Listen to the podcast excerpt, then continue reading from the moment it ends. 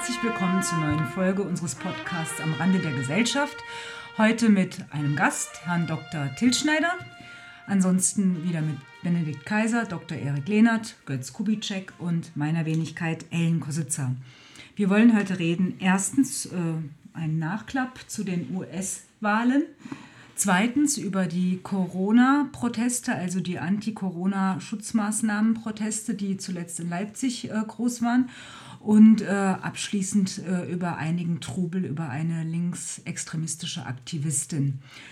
Ähm, wir steigen ein mit Biden versus äh, Trump. Wie hat sich das für euch angefühlt? Also als ich ähm, äh, dieses ganze Pokern auf Twitter und in anderen Netzwerken gesehen habe, mal abgesehen von der äh, Kommentiererei drei Tage lang äh, im Staatsfunk, ähm, ich war eine Mischung aus irritiert, äh, mitleidig bis gerührt, äh, wie sich auch unsere eigenen Leute abgestrampelt haben, um möglichst äh, minutiös mitzukommentieren, wann welcher Bezirk an wen gehen könnte und warum das wahrscheinlich oder aber unwahrscheinlich ist. Und ich kann bis heute nicht ganz verstehen, wie man äh, eine Figur wie Trump als Katechonten begreifen kann. Das ist mir bis heute fragwürdig. Was habt ihr da ist das Wort gefallen? Katechont? Äh, ich denke von Lichtmess zum Beispiel schon. Das ist ja lustig. Also Trump als Katechont. Naja, aber als solche, also ich glaube, äh, die Leute von QAnon, die sehen Trump wortwörtlich als, äh, in der Rolle als Katechon. Ja, also wenn man ihn, also als, oder daher bezieht er ja seinen, seinen Reiz, dass er also keiner aus dem Establishment ist, auch wenn er natürlich äh, wiederum aus dem, nicht aus dem Geldadel vielleicht kommt, aber sozusagen geldmäßig doch zum Establishment gehört.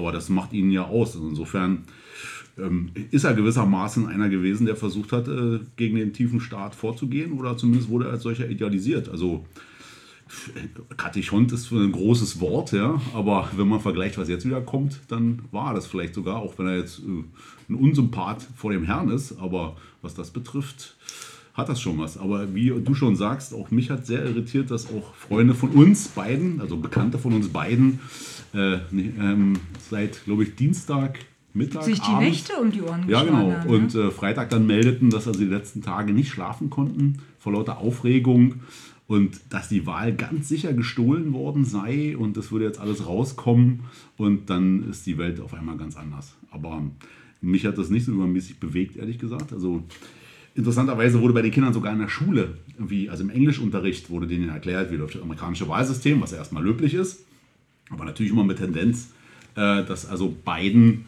der natürliche Sieger ist und der das hier nach Hause fährt. Und das wurde dann natürlich auch erstmal wieder stiller unter der Woche, was ganz angenehm war.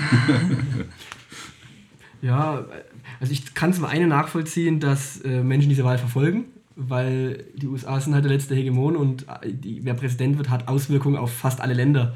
Da gab bei Twitter kursierte zur Wahl dann auch so eine Landkarte, äh, so eine globale Weltkarte, wo man dann gesehen hat, wo überall US-Bases sind. Und de facto betrifft es dann einfach jeden, was Amerika macht. Und Biden hat ja jetzt angekündigt, America's Back. Und äh, damit meint natürlich auch zurück auf der geopolitischen äh, äh, Ebene, auf der angeblich Trump durch zu viel Isolationismus nicht mehr war. Und das lässt natürlich Schlimmes ahnen äh, unter, unter einem Präsidenten Biden. Aber das ist das, was ich verstehe. Was ich nicht verstehe, ist dann diese, diese massive äh, Hypernachahmung. Also, dass dann wirklich auch Rechte mit oder ohne Parteibuch ähm, äh, sich dann zusammenfinden mit, mit Coca-Cola-Flaschen, Coca Baseball, Baseball-Kappen, äh, ja. Trump-Kappen oder Make America Great Again. Warum eigentlich? Also warum soll ich America Great machen? Warum? Ja, ja. Wenn es es jemals war.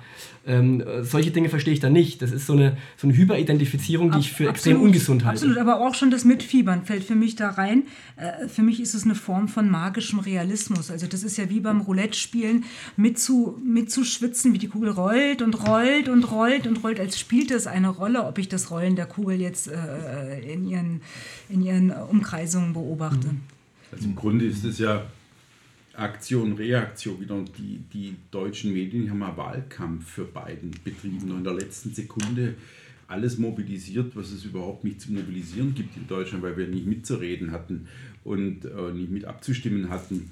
Und, und ähm, dann wurde eben in dieser Null-Wähler-Atmosphäre der rechte Nullwähler äh, dagegen geworfen. Also unsere Twitterer und unsere Kommentatoren haben dann sozusagen Gegenwahlkampf betrieben und das war schon sehr ulkig anzusehen. Also, ähm, aber das ist ich, doch keine Rolle, in die wir uns rein. Äh, naja, aber es ist eine dieser, dieser, dieser Ablenkungshandlungen, in die halt ein Teil unserer Leute immer mit reingezwungen werden. Also es ist schon so, dass es, ich, ich meine, dass es einen immer davon ablenkt, Absolut. solche Dinge davon ablenkt, für den Verlag, für die Zeitschrift, für die Partei, für, für Deutschland. etwas für Deutschland, mhm. genau. das nächstliegende zu tun. Also Aber da würde mich mal Schritt zu, zu die tun. Sache von äh, die Meinung von äh, Herrn Tilschneider interessieren, weil also meine, ja, meine, Meinung interessiert dich nicht oder was? Naja, die hast du ja jetzt kundgetan, aber weil ähm, es gab ja dann auch diese die Verwerfungen in der AfD. Kann man jetzt gratulieren oder sollte man einem Wahlbetrüger nicht gratulieren? Mhm. Und da haben sich ja dann sofort alle in Stellung gebracht. Und ja nicht ganz ohne Grund, weil es geht jetzt gerade darum, wer kommt wieder in den Bundestag. Das heißt, wer die schärfste Granate raushaut. Darf ich dazu eins also, noch sagen? Ja, bitte. bitte eins. Ja. Das ist doch überhaupt immer das Allerpeinlichste. Wenn Leute jemandem gratulieren, der überhaupt nicht mitbekommt, dass man ihm jetzt gratuliert. Hm. Und zweitens, wenn man oder äh, kondolieren. Äh, kondoliert, ja, äh, obwohl man mit der Person überhaupt nichts zu tun hat. Das ist, doch, das ist doch wie so ein politischer Reflex, der da anscheinend bei Twitter dann abfließt. Aber Götz, du musst doch mal davon wegkommen, dass da irgendwie Revolutionäre jetzt gerade das Parlament gekapert haben. Ja, dem ist nicht so. Wow, das ist ja auch nicht mein Eindruck. Naja, also diese Trump-Begeisterung kann ich schon kann ich nachvollziehen, weil ähm, es da eben darauf ankommt, wie Trump rezipiert wird, nicht darauf, was er ist. Was er ist, das weiß ich nicht, sage ich ganz ehrlich. Ich verstehe zu wenig von den Verhältnissen, von den politischen Verhältnissen in den USA. Aber er wird eben rezipiert hier als Analogon zur AfD. Also Trump ist sozusagen die AfD der USA. Oder wir sind äh, das, was, also wir sind sozusagen Deutschlands Trump, ja. Also wir sehen uns mit ihm in einem virtuellen Schützengraben. So wird er verstanden. Ähm, und die die Mainstream-Medien hierzulande tun ja das ihrige dazu, das haben ja Sie schon erklärt sozusagen. Sie, die machen ja Wahlkampf gegen äh, Trump. Und so kommt diese Konstellation zustande. Ähm, und so muss dann aber auch politisch kommuniziert werden. Also angesichts dieser Situation äh, ist es unangebracht, äh, beiden zu gratulieren. Und deshalb ist es auch gut, dass dieser Tweet mittlerweile gelöscht ist. Es hat in der AfD auch niemand äh, sich dem angeschlossen. Ich selbst habe allerdings aus Querfurt zwei Anrufe von Bürgern bekommen, die sich darüber aufgeregt haben und erklärt haben, jetzt nicht mehr AfD zu wählen. Ich habe sie, ich hab sie davon, davon abbringen können. Ein Glück. Äh, trotzdem, trotzdem, also äh, sollte, man das Ganze, sollte man das Ganze gelassen sehen. Ich habe letztes Jahr habe ich ein Interview gehört, ähm, da hat der chinesische, ein chinesischer Sender Bashar al-Assad interviewt und hat ihn gefragt, ja, Herr, Herr Präsident, ähm, wie wäre es denn jetzt, wenn, wenn Trump äh, gewinnt oder verliert oder sein Kontrahent? Und da hat ähm, Bashar al-Assad geantwortet, naja, das ist ihm ziemlich egal, denn die Politik der USA wird von Lobbys äh, diktiert und wer da Präsident ist, kann nicht viel ausrichten. Und ähm, damit tröste ich mich jetzt ein bisschen. Ich tröste mich damit, dass man jetzt äh, nicht mehr Transatlantiker sein muss oder dass man, wenn man über das Thema spricht, keine Verrenkung mehr äh, vollziehen muss, sondern in der Argumentation etwas an Klarheit gewinnt. Aber die AfD hat sich ja, äh, wie Benedikt sagte, überidentifiziert mit Trump. Und zwar ja vor allen Dingen wohl deswegen, weil man hoffte, an seinem Erfolgsmantel irgendwie mit anfassen zu dürfen. Einen anderen Grund kann es ja kaum haben. Also, dass man davon ausgeht, dass wenn also Trump reüssiert wieder, dass das also wie so eine Art Schub gibt auf einmal. Ja, Obwohl das, das ja viel schlimmer. Das haben wir doch äh, bei dieser Berliner Querdenken-Demo nicht, also ich war nicht vor Ort, du warst ja vor Ort, ähm, haben wir das doch erlebt, dass, dass sich am Ende diese Diskussion um eine verfassungsgebende Versammlung, einen Friedensvertrag darauf konzentrierte, Trump und Putin anzuflehen, Stimmt. dass sie die, dieser auf der Straße materialisierten, gefühlten Mehrheit aller unterdrückten Deutschen jetzt endlich die Verfassung und den Friedensvertrag ermöglichen. Ja. Und das war eine, eine so geniale, ein, ein so geniales Phantasma der Machtlosen. Also da, da, da dachte ich auch, ähm, klar, äh, so, so reduziert sich dann am Ende. Aber das ja? ist wirklich das. Eine Verkennung aller Verhältnisse überhaupt. Ja, aber ja. das ist doch nichts Schlechtes. Ich meine, diese, diese Erlösungshoffnungen, diese Erlösungshoffnungen, die künden doch von einer tiefen Unzufriedenheit mit den Verhältnissen. Ja, das ist das Positive, Entschuldigung, ich ja. unterbreche, aber, aber die, das darf doch niemals in so eine vollkommen irrationale Hoffnung abfließen. Naja. Niemals. Das, das muss doch klar sein. Es muss uns doch klar sein, wo wir stehen, wer wir sind, wie die Machtverhältnisse sind, wer welches Interesse daran hat, dass wir so sind, wie wir sind. Wieso fange ich dann an, auf Knien vor Trump und Putin zu liegen und zu sagen, ihr beide, und wenn ihr mir jetzt zuhört, werdet ihr es auch verstehen, dass es notwendig ist, werdet jetzt mein Schicksal richten. ja, das finde ich unglaublich. Eine andere Form vom deutschen Selbsthass, Ja. das, das Schicksal in die Hände anderer zu legen. Ich habe mich die ganze Zeit gefragt, was es ist da? USA und Russland Fahne, was wollen die? Und dann habe ich es irgendwann kapiert. Die gehen also davon aus, dass wir jetzt die einmalige Chance haben, wo der Gute da regiert und der Gute, Gute da, die also in unserem Sinne Genau. unsere Zukunft retten. Was natürlich bizarr ist. Das Also, ist natürlich auch gottlos. Das sind horizontale Erlösungshoffnungen, die äh, sowieso. per se zum Scheitern verurteilt sind. die Frage ist eher, ob das was Politisches ist. So eine, so eine, so eine Ansicht. Ja? Ja, aber es sind diese Einstellungen. Ich will da nicht schlecht drüber urteilen. Diese Einstellungen sind immer noch besser, als dass jemand brav die Tagesschau guckt, glaubt, was verkündet wird und dann die Maske trägt, weil Merkel es sagt. Ja? Ähm, es, die, die, die, die Unzufriedenheit und der Protest haben, haben viele Gesichter und ich, ich respektiere jedes davon, weil ähm, Politik ähm, sucht eben Mehrheiten. Ja? Gut, und da sind wir doch genau an dem Punkt.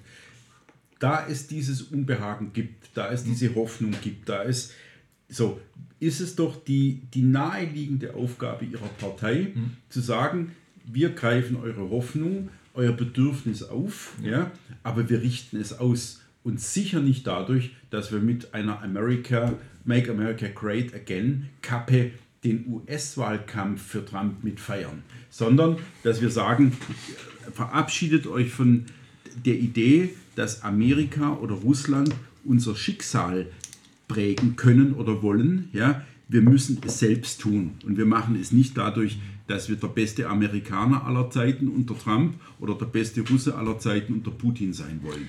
Nein, das ist so, so glaube ich, ist es nicht. Also dieses Make America Great Again steht ja in gewisser Weise steht im Kontrast dazu, dass äh, Trump keinen Krieg begonnen hat. Also dieses Make America Great Again ist nicht die Artikulation eines imperialistischen Programms, sondern dieses Make America Great Again ist Ausdruck von gesundem Patriotismus, der uns fehlt und deshalb äh, schauen wir so bewundernd auf die USA. Genauso übrigens wie äh, Ungarn wäre ein ähnliches Beispiel, ja. Also wenn jetzt äh, Orban herausgefordert würde und es dort so ein Kopf-an-Kopf-Rennen gäbe, dann würden wir genauso mit Orban mit ähm, fiebern. Ähm, ich kann da jetzt nichts Kritikwürdiges äh, dran erkennen.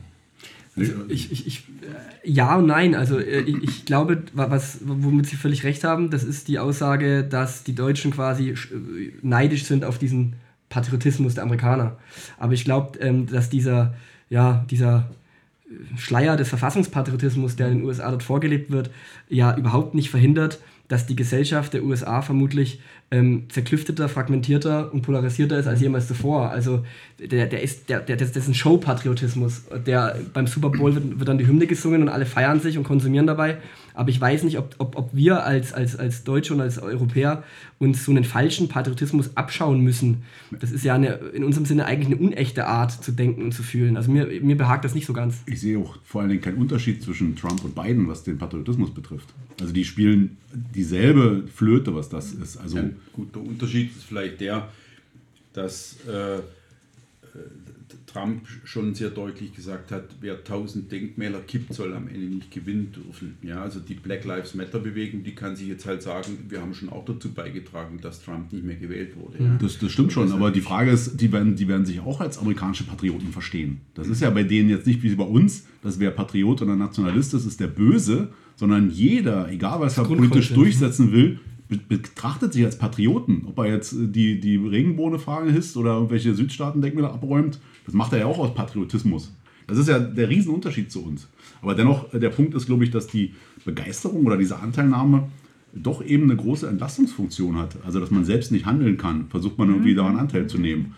Also, die, das, ich meine, es gibt ja im Grunde für uns ist, ist äh, sozusagen, ist der Trump fast besser gewesen. Ja? Er hat uns sozusagen gezeigt, äh, wir müssen auf eigenen Füßen stehen. Ja? Also das würde ich mal als Positives für Deutschland nehmen. Und bei beiden wird natürlich äh, die, die Einbindung größer sein. Das war schon unter Obama so, dass diese Hoffnung, Obama macht die Welt heil, hieß ja nur, dass wir Obama in jeden Krieg folgen werden. Und das Gute an Trump, weil er so Unsympath und so viel Aversion in Deutschland hervorgerufen hat, war ja gerade, dass ihm keiner gefolgt ist. Ja? Nicht in jeden sinnlos Konflikt, den er nicht angefangen hat, da haben Sie völlig recht. Äh, wes weswegen ich übrigens glaube, dass äh, in, in 20 Jahren wird Trump als einer der ganz großen Präsidenten gelten. Das, das äh, jedenfalls in einer bestimmten Art der Geschichtsschreibung.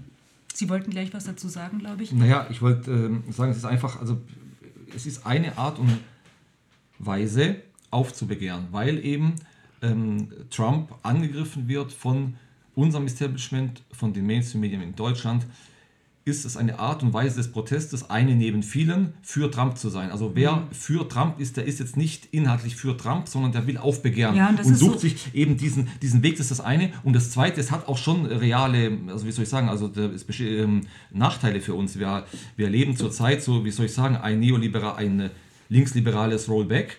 Äh, es, es fällt Land um Land, ja. Äh, Österreich ist gefallen, jetzt, jetzt, jetzt fallen die USA und ähm, demnächst geht es der AfD äh, an den Kragen. Die Befürchtung halte ich nicht für so unwirklich. Außerdem ähm, sagen, wir sprechen wir über Klimapolitik, äh, das ist eines der ersten äh, ja, was Biden verkündet hat, war, dass er dem Pariser Klimaabkommen wieder ähm, beitritt.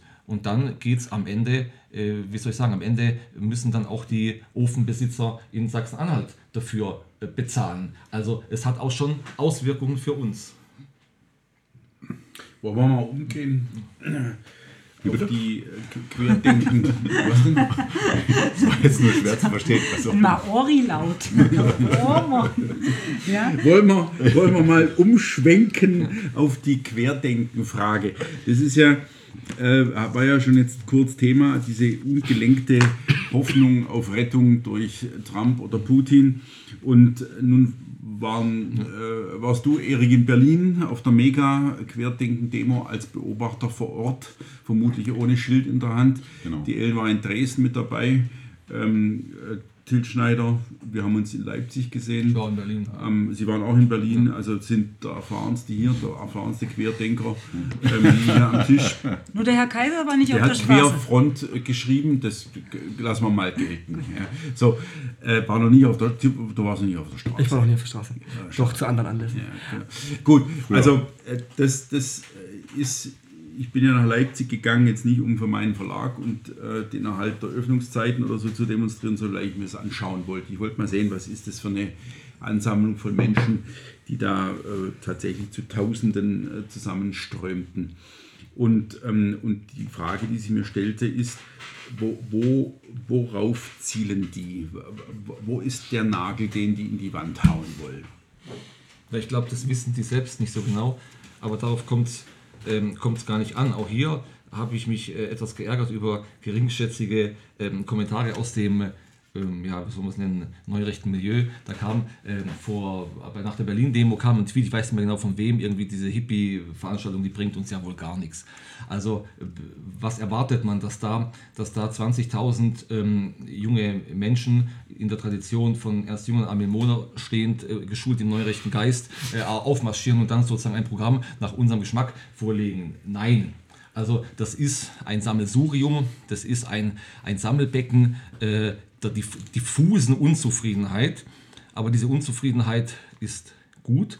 Und äh, das Gute daran ist, dass sie sich nicht ähm, distanzieren. Das halte ich für überhaupt das Allerwertvollste an dieser Bewegung, dass sie die, diese Distanzierungsmechanismen nicht mitmachen. Das ist das, was Sellner rechtsoffen nennt. Ja, das ist, und das kann man in einer Zeit, in der sozusagen die AfD äh, ausgeschlossen wird, ausgegrenzt wird, kann man das nicht hoch genug anrechnen. Also ich habe auf dieser Demonstration jetzt in Leipzig, habe ich äh, 2000 Flugblätter verteilt für, zusammen mit anderen, für unsere AfD-Demo am 16.11. in Halle, für die können wir auch mal Werbung machen, ja, äh, auf dem Markt um, um 18 Uhr demonstriert die AfD gegen die Corona-Verordnungen. Und ähm, ich bin äh, also nicht alle wollten das. Einige standen der AfD auch ablehnend gegenüber. Es gab aber keine Aggressivität. Es gab kein Hau ab. Man wurde so toleriert, auch von denen, die nicht auf, auf unserer Seite waren. Aber die meisten waren auf unserer Seite. Es gab nur einige, die da äh. Und das ist, das ist, das eröffnet uns ein Handlungsfeld. Und dafür bin ich auch ähm, sehr dankbar. Wir haben im Kreistag, im Saalekreis einen ähm, Herrn Teske, der war Mitglied der Fraktion der Linken Grünen und ist jetzt ausgetreten, weil er mit der Corona-Politik einverstanden ist. Der war auch dort und der spricht jetzt auch mit allen Fraktionen, wo er verhindert, spricht auch mit der AfD, grenzt uns auch nicht aus. Und ähm, insofern halte ich das für einen großen Fortschritt. Also wenn Leipzig 45.000, das war die seriöseste Schätzung, die 45.000 Menschen zusammenkommen, die von diesem Geist geprägt sind, die also nicht mitmachen äh, beim Distanzierungszirkus in dieser, in dieser Republik, dann ist das allein dieses Faktum schon eine, ein großer Erfolg. Eine Frage, die sich schon mal stellt, ist, äh, hat, es, hat sich jemals ein Fortschritt ereignet äh, mit solchen äh, Protestbewegungen, Rebellionen, ähm, Revolutionen, wo das Durchschnittspublikum dann doch über 45 Jahre alt war?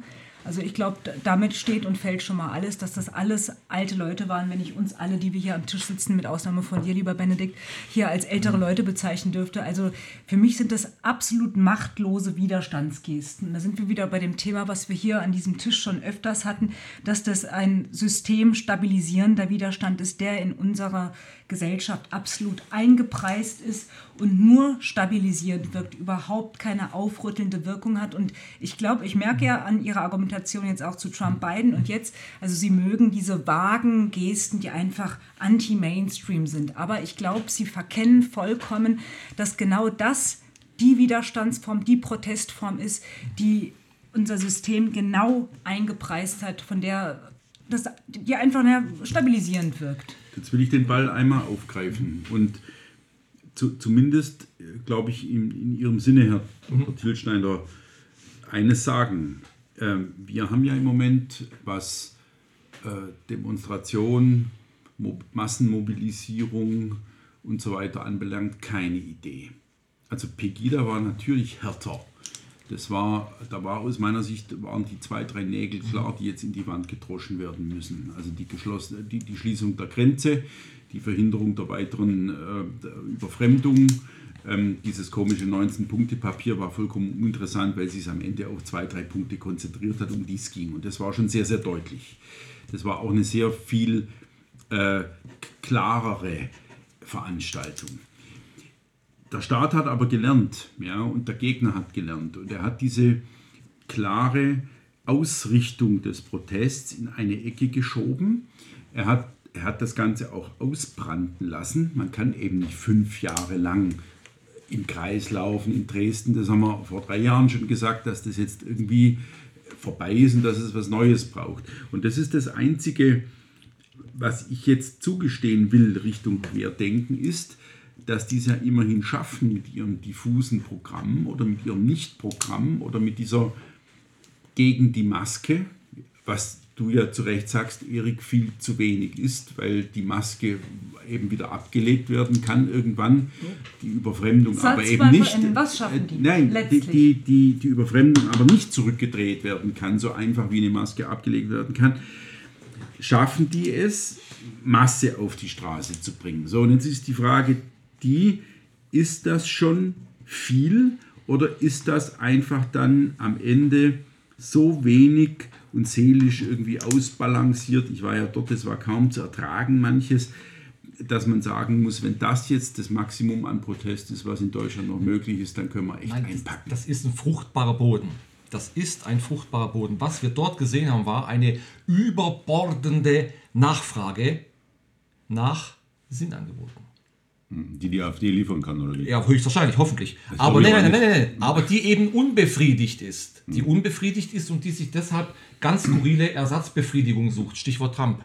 Dort hielt einer ein Schild Trump forever, ja. Also das würde selbst in den USA so zwei, zweimal, äh, einmal wieder gewählt ist dann Schluss, ja. Also, aber solche, solche, solche, äh, so befriedigt sich diese unbefriedigte Nachfrage nach, nach Sinn selbst. Aber so, und deshalb muss die AfD, die Aufgabe der AfD ist es, diese politische Sinnerwartung zu befriedigen. Und da hat natürlich die Bundes-AfD, das muss ich kurz sagen, die Bundes-AfD hat da, ähm, ist dem nicht ganz gerecht geworden, um es vorsichtig zu formulieren. Wir in Sachsen-Anhalt haben uns nichts vorzuwerfen. Als das aufkam, diese Querdenkenbewegung, war mein erster Gedanke, jetzt muss die AfD handeln, damit wir dieses Potenzial an uns binden, damit wir ihm Form geben und diese Erwartung, diese Sinnerwartung, diese politische Sinnerwartung befriedigen mit unserem Sinnangebot. Hat man aber nicht richtig gemacht. Die erste AfD-Gliederung, die demonstriert hat gegen die Corona-Verordnung, war die AfD-Fraktion Sachsen-Anhalt Ende April 2020 auf dem Marktplatz, äh, auf dem Domplatz in Magdeburg. Und danach ging eine Welle von Demonstrationen durch Sachsen-Anhalt, aber leider nur durch Sachsen-Anhalt, weshalb bei uns die Querdenkenbewegung nicht Fuß fassen konnte. Da hat sozusagen die AfD dieses Bedürfnis aufgegriffen. Aber wir müssen jetzt mal ehrlich, wir müssen noch mal befriedigt. ehrlich sein, dass die AfD jetzt im Grunde doch nur den nächsten Zug sucht, auf den sie aufspringen kann. Ja, Das ist, Entschuldigung, das ja, ist jetzt das so ist ein ganz normales politisches ist- Phänomen, aber da kann man jetzt nicht, wenn wir uns jetzt ernsthaft darüber reden, worum geht es bei diesen Demonstrationen, kann man jetzt nicht damit argumentieren, die AfD braucht neue Wähler. Ja, das ist für mich irgendwie äh, nicht zielführend, sondern der Punkt ist, glaube ich, eher, warum demonstrieren die Typen da? Weil sie unzufrieden sind. Wow. Also denen geht es ja immer noch extrem gut. Ja, ist alles abgefedert. In meiner Meinung nach ist es äh, deswegen auch eine unpolitische Veranstaltung, weil die meisten Leute eigentlich nur ihr persönliches Freiheitsproblem nach außen tragen. Und das ist im Grunde nicht zu befriedigen. Und das ist der, der Punkt. Also als es darum ging, äh, das Land mit Ausländern zu fluten, da hat sich kaum jemand auf die Straße gestellt. Und jetzt auf einmal haben alle ein Riesenproblem, weil sie, wie ich, weil sie eine Maske tragen müssen. Die meisten, die da hingehen, sind sicher keine Gastwirte, denen jetzt der Laden zugesperrt wird. Ja? Naja, aber da, stopp, nee, äh, nee, nee, das gleiche könnten wir gegen Pegida sagen. Das klingt so ein bisschen wie die Kritik äh, an Pegida vom Mainstream damals. Ihr demonstriert gegen Muslime, es gibt ja in Dresden auch keine Muslime. Und da habe ich, da ich Pegida immer verteidigt und gemeint, es ist egal, ob in Dresden Muslime sind. Das ist ein Zeichen. Also gegen die Islamisierung zu sein, ist sozusagen stellvertretend, steht symbolisch, ich lehne diese Merkel-Politik ab. Und welches Vehikel wir finden, um die Merkel-Politik abzulehnen, ist im Grunde zweitrangig. Aber wichtig ist, dass wir starke Energien mobilisieren gegen, gegen die herrschende Politik. Und die Möglichkeit sehe ich hier. Und das, das will ich. Das kann man natürlich sagen, auf den Zug äh, aufspringen, wenn man der AfD übel will. Aber äh, bitteschön, das ist unsere Aufgabe, solche ähm, Impulse Ja, aufzunehmen. Das erste, was wir doch dort erlebt haben, das war so eine Art Mantra-Gebet. Ähm, äh, von, von, mit, mit, mit, einem, mit, einem, mit einem Satz, der vor allem aus Vokalen A bestand und ich kann- kriege ihn natürlich nicht mehr zusammen. Ram, ram, ram, ram, ram, Ja, in Berlin waren auch dann wurde das ja, geklampft und, und gesungen und manche Leute haben das mitgemacht und dann wurde mit zwei Händen ein Herz gebildet und das haben auch wieder Es viele ist nicht mitgemacht. Dynamik, es ist und, Narkose. Äh, ja, und, Darauf und, und Sie dann, hinaus, ne? ja, genau, also gut, gut, dass Sie es auf den Punkt bringen. Die, die, ich, das ist ja kein, jetzt sage ich mal, kein deutsches Sinnangebot. Das stimmt nicht, weil es war also das war also erstens mal, wenn die Hare Krishnas äh, dort ihre Mantras singen, aber dafür uns als AfD akzeptieren als Akteur auf dem Ort, dann sollen sie von mir aus ihre Mantras singen. Aber es wurden ja nicht nur es wurde nicht nur Hare Krishna gesungen, sondern es war auch ähm, es wurde auch diese Diskussion um Artikel 146 Grundgesetz aufgemacht. Und wenn wir damit anfangen, dann ist es nur noch ein Schritt bis zu Schüssel-Brunners Kritik am Grundgesetz und da sind wir mitten in Schnellroder. So, äh, also, und das wurde da vor äh, allen 45.000 wurde es artikuliert, da war ich dabei, erinnere ich mich genau. Also das ist schon eine, wie soll ich sagen, verkürzte. Da waren die äh, Leute schon eingeschläfert, haben das vielleicht nicht mitgekriegt. Ich weiß auch nicht genau, was ist denn 146 bitte? äh, dass wir, dass ähm, das Grundgesetz eben ein Provisorium ist und wir eine Verfassung brauchen, genau. Nee, dass Ähm, das also- deutsche Volk eine eigene geben kann. Ja, genau, das da. Aber ich, also nur als ganz kleiner Einschub, ich denke, wenn das äh, jetzige deutsche Volk sich eine eigene Verfassung geben dürfte, hätten wir, hätten wir wirklich Grundrechtsprobleme. dann wäre, glaube ich, das Problem von Schnellrot und AfD, das geringste Problem von Schnellrot und AfD wäre dann, dass wir eine Maske im öffentlichen Raum tragen müssen, hätten wir andere Probleme. Ähm, was anderes, weil wir uns sonst vermutlich bei dem Thema jetzt nicht einig werden. Ähm, ich finde interessant, ähm, dass sich da so eine Art Kontrollverlust äh, gezeigt hat bei dieser Demonstration. Und zwar ein Kontrollverlust auch trotzdem des, des linken Milieus und des radikalen linken Milieus. Ähm, und das ist natürlich jetzt nicht auf der großen Ebene mit Sinnstiftung und äh, mit äh, wer rettet uns. Aber ganz konkret finde ich interessant, dass aufgrund dessen, dass eben so ein plurales Spektrum da demonstriert hat, von, äh, von Hippies über Hare Krishna bis rechts und rechts außen, dadurch war das auch schwerer angreifbar natürlich für die Linke und für die etablierte Politik. Ähm, ein Polizeisprecher hat ja auch offen gesagt, er konnte keine Wasserwerfer einsetzen, ähm, weil er das nicht auf Rentner und äh, äh, Familien schießen wollte oder so. Also ähm, bei einer rein rechts ausgerichteten Demo, die nur 2000 Teilnehmer gehabt hätte, hätten die natürlich überhaupt kein Problem gehabt, das zu tun. Also, haben die nicht damals bei Stuttgart 21 auch was ja. auf Na, da, das ist natürlich das, ja, da gab es auch äh, schwere Folgeschäden. Ähm, äh, aber worauf ich hinaus will, ist, es so ist, viel. es ist schon trotzdem eine Art Schutzraum gewesen, zum einen für die Demonstranten, dass eben diese Masse da war und die Masse reiste eben nicht mit einer rein rechten, stringenten Politik und Ja, ist ja völlig klar. und äh, ja, wenn wir mal Richtung linke Szene schauen. Leipzig ist ja nun auch, äh, also nicht nur nach Einschätzung des Verfassungsschutzes, sondern nach allgemeiner Empirie, die Hauptstadt des Linksextremismus in Deutschland. Mhm. Und äh, der Wilhelm-Leuschner-Platz und ähm, generell der Leipziger Ring ist ja nun fast schon das Tor zur Südvorstadt und das ist das Tor zu Konnewitz. Und man hat ja gesehen, dass die radikale Linke extrem gefrustet war. Am Abend hat sie randaliert. Mhm. Die Wasserwerfer mussten natürlich dann einschreiten, weil es natürlich ganz andere Randale waren als die einzelnen Scharmützel ähm, bei der Querdenken-Demo. Und man hat ja gesehen, ähm, da haben sich dann tausend, tausend von der Antifas aufgestellt mit einem langen Transparent Leipzig bleibt rot. Aber sie waren auf einmal zum ersten Mal in ihrer eigenen Stadt, in ihrer Hochburg, in ihrer Vernetzungszentrale Deutschlands, waren sie auf einmal in die Defensive geraten. Und das ist natürlich nur ein kleiner Punkt, aber sowas finde ich persönlich dann auch interessant, dass man sieht, dass durch dieses diffuse, also ich würde nicht sagen, dass eine Querfront da demonstriert hat, aber durch dieses äh, vielschichtige Ineinander auf einmal die radikal Linke vom Problem stand, zu sagen, ich blockiere jetzt nicht 500 Nazis, sondern ich habe jetzt hier eine Menschenmasse vor mir, gegen die kann ich nicht groß vorgehen. Und die haben dann versucht, irgendwie einzelne rechte Gruppen anzugreifen, wurden wohl, wie man im Internet lesen konnte, in die Flucht geschlagen. Und das muss für die ja auch in Leipzig im Endeffekt äh, böse sein, mal banal gesagt, dass sie in ihrer eigenen Homezone äh, nicht schalten und walten konnten, wie sie wollten. Und das ist vielleicht nur ein kleiner Aspekt bei dieser ganzen großen äh, Corona-Thematik, aber das finde ich interessant. Mhm. Und auch da wieder, Sie sprachen Sie an mit der fehlenden Distanzierung seitens äh, der Querdenken-Organisatoren das war schon recht souverän, dass dann die Leute, auch wenn die politisch nicht vorgebildet sind und auch vermutlich weltanschaulich nicht auf unserer Linie sind, aber die haben dann eben auch ähm, letztendlich sich vor ihre Teilnehmer gestellt und nicht gesagt, ja, der ja. war von äh, AfD, der war von JN, der war von der rechten Fußballgruppe, wir wollen die alle nicht. Und das ist natürlich nur ein kleines Signal. Ansonsten bin ich äh, komplett bei Eriks Analyse. Aber das würde ich noch unter dem Positiven ja, verbuchen. Es, ist, es haben sich ja auch, äh, wie soll ich sagen, es, äh, Arten und Weisen links zu sein, die sich der antideutschen Deutungshoheit entziehen, die haben sich auch gezeigt. Und das halte ich für entsetzlich wichtig, damit sich wieder sowas wie patriotische Normalität ausbilden kann. Also nochmal zurückzukommen auf das Kreistagsmitglied Teske, der von den linken, linken Fraktionen im, im Kreistag Saalekreis die verlassen hat. Den hat man auch aufgefordert, distanziere dich von denen. Und er sagt, nein, ich distanziere mich nicht, hier steht nämlich das Volk. Was er jetzt genau mit das Volk verstanden ist mir jetzt egal. Aber äh, zu sagen, hier steht das Volk und ich bin ein Linker und ich bin weiterhin Linker und ich distanziere mich davon nicht. Das halte ich für heilsam. Das ist sozusagen sogar sehr heilsam. Also wenn es narkotisierend war, dann war es auf, auf, auf heilsame Weise auch ein bisschen narkotisierend. Also Narkotika können ja auch Heil, Heilwirkungen entfallen. Opium ja. fürs Volk halt. dann wären wir dann wieder bei Ellen, dass, dass, dass, es eingebaut ist, ne? Ja. Letztendlich. Wollen wir noch kurz zur, zur Gewalt? Oder? Ja, bitte. Mhm bei dem Thema können wir auch noch äh, Querdenken ansprechen. Äh, haben ja vielleicht alle mitbekommen, dass ja auch so ein Querdenkerbus in den Hinterhalt gelockt worden äh, ist von Antifaschisten ähm, in Konnewitz. An dem Abend? Oder? An dem Abend. Mhm. Äh, natürlich auch ungünstig über Konnewitz anzureisen, aber es waren wohl Baden-Württemberger, also die wussten das vermutlich nicht so genau. Äh, Antifa hat es recht professionell durchgeführt, hat die im Endeffekt blockiert mhm. an einer Ampelkreuzung und hat dann, äh, ja, die Fenster entglast mit Steinen, Flaschen, mit allem Möglichen und da wurden auch Menschen verletzt. Ich habe das nicht mitgekriegt. Also, und das ist genau das äh, Interessante. Deutschlandfunk kam es beispielsweise genau. nicht. Und es kam auch Tage später mhm. erst, letztendlich ging es erst viral. Also tagelang wurde es überhaupt nicht erwähnt, obwohl es vermutlich am gleichen Abend noch bekannt gewesen ist, der Polizei und der Presse. Und ähm, daran sieht man eigentlich zum einen natürlich die, die, die, Interessen der Presse, linke Gewalt zu verschweigen und mhm. äh, einzelne rechte Scharmützel größer zu machen. Aber man sieht auch dieses, dieses große Ganze der linken äh, Problematik.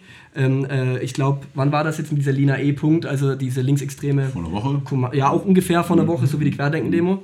Ein Prozent spricht schon von Lina Engel ein Prozent spricht davon, dann ist das so. Mhm. Und ähm, diese Frau wird ja verdächtigt, einer linken Kommandostruktur vorzustehen, die überfallartig eben auf Rechte Jagd gemacht hat, professionell ausgespäht, mit Hammer äh, sollte auf Köpfe ein, äh, eingeschlagen worden sein, etc. Und wenn man sich das vorstellt, was da los ist und äh, was der linke Sumpf da gebiert, während auf der anderen Seite kleine rechte Böller zu, zu Terrorvereinigungen hochstilisiert werden, dann hat man vermutlich zum Beispiel bei den Querdenkern jetzt eine, eine, nicht nur für die AfD, sondern generell für das rechte Milieu, ansprechbare Personengruppe, die zum ersten Mal in ihrem Leben vielleicht konfrontiert ist mit zwei Dingen. A, linker Gewalt und B, Medienpropaganda bezüglich der linken Gewalt. Also Totschweigen, relativieren, was auch immer.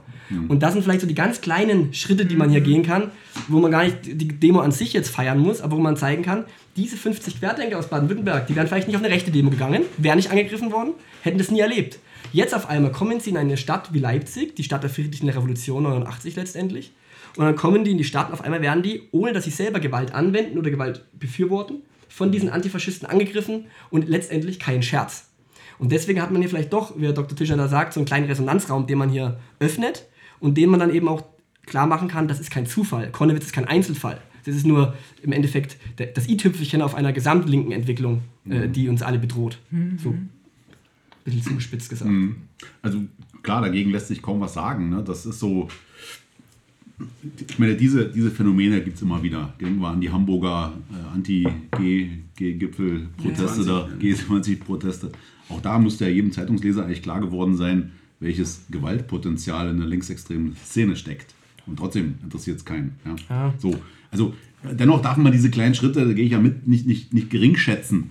Aber äh, das, das, ich habe immer so den Eindruck, dass, dass äh, viele Leute auch in unserem Milieu immer so da denken, jetzt, jetzt ist der gordische Knoten zerschlagen. Ja? So, ich Also wir haben hier? Leute am Tisch, die gehen davon aus, dass der stete Tropfen den Stein höhlt. Oder so, ja. Und wir haben Leute am Tisch, die davon ausgehen, dass der stete Tropfen auf dem Stein verdampft. Genau. Ja, so, und jetzt ist die Frage, äh, wer hat recht? Ähm, und da wir ja alle furchtbar positiv sind und hier ähm, äh, wieder be besseren Wissens ständig äh, Hoffen. sozusagen äh, hoffen, Ja. ähm, können wir diesen Podcast eigentlich äh, hoffnungsvoll abschließen. Ja? Und kaum, wenn das Mikrofon aus ist, in Depression verfallen und sagen, es ist halt wieder alles verdampft. Und uns den gordischen Knoten weiter angucken. Genau. Also, Naja. äh, aber Sie dürfen jetzt das Schlusswort sprechen, Herr Dr. Ich will eigentlich gar kein Schlusswort sagen. Ich wollte noch, der Schluss kommt mir zu früh. Ich wollte eigentlich noch zu dem Extremismus da was sagen, weil wir haben ja bei uns im äh, Landtag auch diese Extremismus-Enquete-Kommission auf den Weg gebracht, äh, die allerdings nicht äh, funktioniert hat. Und es ist so, dass äh, ich mich immer wehre, also in, im Sprechen über solche Phänomene, wehre ich mich immer gegen dieses Extremismus äh, Ping-Pong äh, oder die, die Extremisterei, wie ich auch sage. Denn wer die Extremismuskeule schwingt, der hat am, äh, es gibt den Spruch, wer die Faschismuskeule schwingt, der hat es am Ende selbst in, in der Fresse. Und genauso ist es mit der Extremismuskeule. Also wenn wir glauben, wenn wir das Glück darin finden, jetzt ähm, ein stärkeres Vorgehen gegen den Linksextremismus äh, zu, zu fordern, dann werden wir am Ende äh, erwachen und merken, dass es sich gegen uns richtet. Ähm, Also äh, da muss man ganz vorsichtig sein. Ich sehe den, den Königsweg darin und das knüpft dann an die Berichte aus Leipzig an, dass wir darauf hinwirken, dieses, diese Theorie der, der wehrhaften Demokratie und überhaupt den Verfassungsschutz grundsätzlich in Frage zu stellen und abzustellen auf das reine Gewaltkriterium auf das Gew- Gewaltkriterium. Also was, was wir brauchen, ist vielleicht noch der Staatsschutz, weil der für politisch motivierte Kriminalität zuständig ist, aber der beginnt eben seine Arbeit erst, wenn äh, die Kriminalitätsschwelle überschritten wird und nicht wie der Verfassungsschutz schon, wenn man irgendwie eine falsche Meinung hat. Ähm, das wollte ich, das wollte ich nochmal sagen, weil es- solche Berichte arten dann aus in dieses leidige Extremismus-Ping-Pong und damit, damit wie der, der im Sumpf äh, steckt, ja, ähm, geraten wir damit nur immer tiefer in den Sumpf hinein. Herr Tischner, darf ich Ihnen da kurz sagen, dass mich das sehr freut, dass Sie das sagen? Mhm. Weil ich kann mich erinnern, dass wir vor einigen Jahren hier in Schneroda waren, wo Sie noch die Existenz des Verfassungsschutzes verteidigt haben. Insofern Echt? muss ich sagen, es freut mich sehr, Ich dass kann Sie daran den nicht erinnern. Pfad der Ich Tugend gefunden haben. sogenannte Lernkurve. Ja, Ähm, also, wir sprachen damals ich- darüber und da gab es ja Ja, eine Diskussion. und ja. Also ich finde ich find äh, das auch sehr wichtig, dass wir jetzt äh, gemeinsam an dem Ja. Punkt angekommen sind. Ähm, eins ist aber auch noch sehr wichtig. Wir vergleichen ständig Äpfel mit Birnen. Das ist nämlich so, äh, das Hausprojekt Halle, das ja nun leider zum Erliegen gekommen ist, das Haus ist ja nun verkauft an einen privaten Investor. Das hat es ja live in Farbe gezeigt.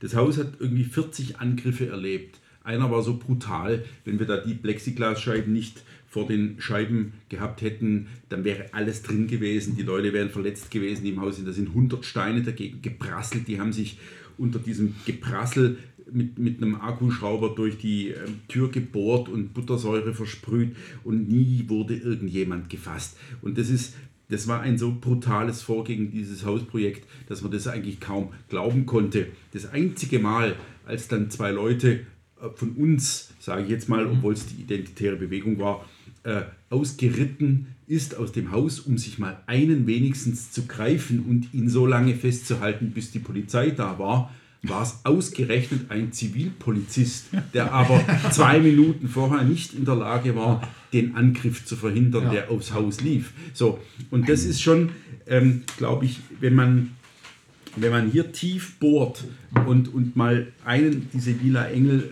äh, sich schnappt und mal schaut, wie planmäßig und wie brutal und wie skrupellos und wie ohne jede Rücksicht auf Verluste die agieren, und das ist nur die Spitze des Eisbergs, dann äh, äh, ist wirklich klar, wir ver vergleichen hier wir vergleichen hier Äpfel mit Birnen. Außer uns beiden, äh, Götz hat ja, glaube ich, keiner den Film und morgen die ganze Welt gesehen, diesen Antifa-Film, der jetzt als deutscher Beitrag äh, ins Rennen um den Oscar, um den internationalen Oscar geht. Aber ich Da habe sieht darüber man- gelesen. Schrecklich. Ja, da sieht man da sieht man es ja sehr schön. Also da äh, linke Gewalt pur, aber das alles verpackt in ein bombastisches Lebensgefühl, in Dynamik, in Party, in Spaß haben, auch was Nützliches tun, denn gegen Ja, und wen geht es denn äh, im, im, im Grunde? Legitimiert dadurch, Genau. dass das nächste KZ verhindert wird. So Ja, und das ist, das ist ja, der dass es ja doch nur um Weltkrieg. Untermenschen geht. Wobei das Wort natürlich nicht ausgesprochen wird, aber äh, Naja, klar. unterm Strich Und, klar ist. und, und damit, damit übernimmt man ja nicht irgendwie die Extremismustheorie, wenn man feststellt, dass die heutigen antifaschistischen Kreise diese Entmenschlichung vorantreiben des Gegners. Also ich bin ganz bei Ihnen und auch ganz bei Eric Lehnert, dass natürlich die Extremismustheorie nicht in unserem Sinne äh, zu beackern ist oder dass man die irgendwie groß bewerben sollte. Ähm, man sollte aber darauf hinweisen, dass eben diese ganze Legitimierung linken Terrors, Alltag, Alltagsterrors und linker Gewalt, dass das eben weit in die, in die Mitte sich vorgefressen hat längst, also in diese ominöse Mitte, die längst linksliberal usurpiert ist. Und ganz interessant auch bei diesem Leipziger Fall ist ja, ähm, dass es, äh, ähm, als das rauskam, also andersrum, rechts wird sich bereits distanziert, wenn der eine was einen falschen Ton äh, abgesondert hat oder eine falsche Vergangenheit, falsches Zeltlager, was auch immer. Auf der anderen Seite wurde sich hier von Landtagsabgeordneten der Linken solidarisiert, erstmal auf Verdacht mit Lina E. und den anderen Angeklagten, mit der Begründung, es gilt doch die Unschuldsvermutung. Und dann gab es eine Protestdemo in Konnewitz, oh Wunder, es gab Krawalle. Und, und, und, und ähm, ich bin auch kein Freund davon, dass man immer sagt, du, du, du, aber die Linken. Aber hier geht es ja nicht einfach nur um irgendwie rechts-links, sondern hier geht es ja wirklich um, um eine systematische Verschiebung des, äh, des eigentlich geltenden deutschen Grundgesetzes in Richtung einer antifaschistischen äh, Neujustierung der gesamten Gesellschaft, der gesamten Politik. Und äh, das ist doch was anderes, als jetzt zu sagen Linksextreme, Rechtsextreme, sondern dass man einfach dieses wirklich mal als Verschiebung wahrnimmt und dann auch problematisiert. Und so ein Film ist natürlich, ich habe natürlich deine Rezension gelesen, ich habe auch im Konkretmagazin absurde Rezension dazu gelesen. Die, die, die merken das halt einfach auch wirklich nicht. Also Ratio oder mit, mit Vernunft und Verstand kommt man da halt auch absolut nicht mehr weiter bei diesen Stimmungsfanatikern. Äh, äh, ja, Fanatikern. Ja, wir haben das Phänomen ist ja, ähm, ein Horst Mahler geht für zwölf Jahre in den Knast, weil er was Falsches gesagt hat und äh, die Lina E. wird vermutlich ähm, Ein, zwei Jährchen Bewährung, genau, obwohl Gewalt im Spiel ist. aber der gute Zweck, ne? Ja. Jetzt waren wir doch wieder negativ am Ende. Nee, nee, nee. Also äh, positiv ist doch, äh, dass wir das offen aussprechen können. So, Elfter, Elfter, ja. Einmal. Zum Wohl. Zum Wohl. Heute ist der 11.11. ja. Hello. Da gibt es noch Gänse, habe ich gehört, ja. Martinsgans hier, ja. Vegan. Götz gibt aus. Gänsefleisch mal hier im Kofferraum. Genau. Also, Feierabend.